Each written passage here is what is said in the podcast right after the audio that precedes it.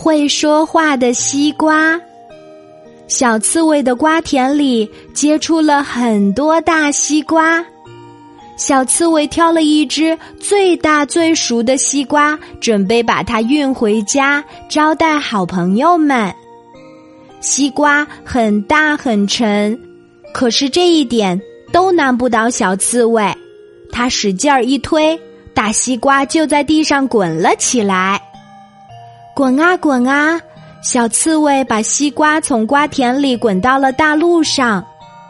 小兔和小松鼠经过这里。他们说：“小刺猬，你的西瓜真大呀！我的西瓜是最棒的，我要用它来招待大伙儿呢。”小刺猬高兴地说：“谢谢。”小兔子把耳朵贴在西瓜上，它用爪子敲了敲，想听听西瓜熟不熟。突然，它叫了起来：“小刺猬，你的西瓜好像在说话呢！”小松鼠一听，马上把自己的耳朵也贴到了西瓜上。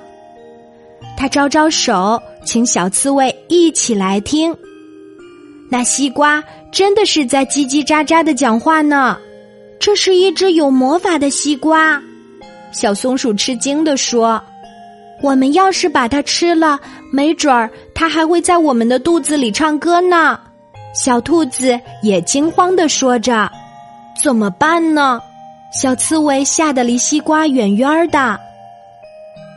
这个时候，有一只小猫走过这里，它把耳朵贴在西瓜上，听了一会儿，说：“喵，西瓜告诉我，这里面有个贼呢。”小猫把西瓜转了一圈儿，发现西瓜上有一个洞。它用爪子伸进去一摸，抓出了一只正在吱吱叫的小老鼠。小松鼠、小兔和小刺猬一起拍起手来，太好啦！